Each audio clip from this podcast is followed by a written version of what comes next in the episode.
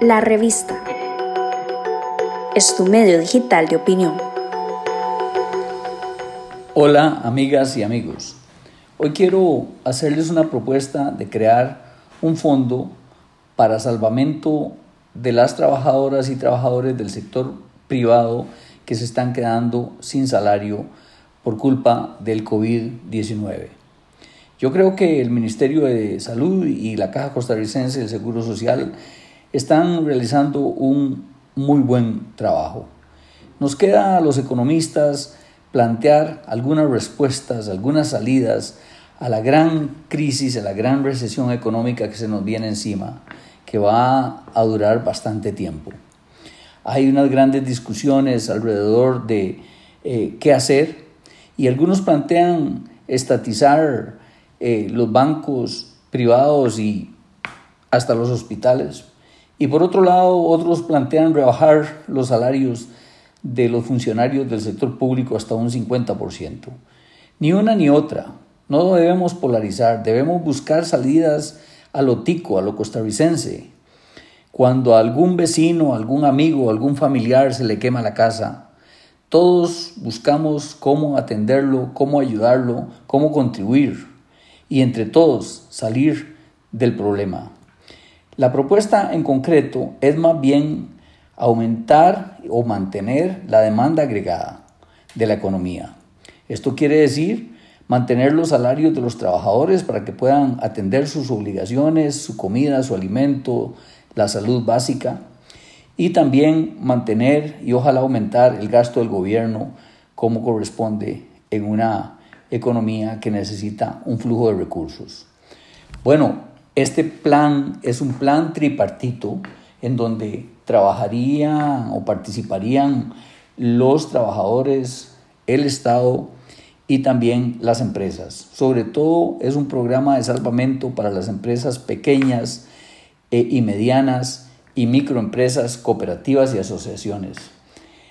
La idea es trasladar un monto de salario a las personas que se están quedando sin trabajo, cubriéndole aproximadamente unos 100 mil colones a cada uno. Si cubrimos ese monto, alcanzaría para unos 140 mil trabajadores. Si cubrimos un monto de 200 mil de ese fondo, sería para unos 70 mil trabajadores.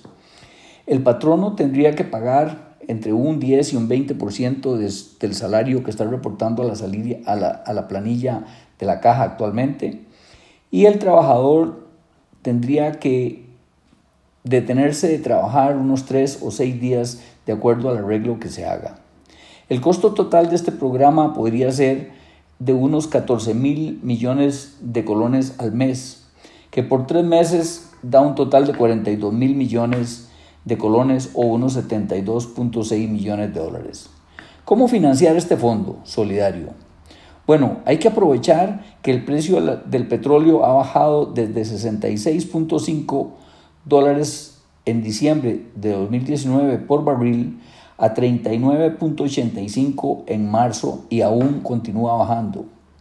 Los precios del producto final que importamos en Costa Rica también han bajado y el promedio de las rebajas que se ha calculado de acuerdo con Arecep ha sido de aproximadamente 34 colones en cada ocasión en los últimos siete meses.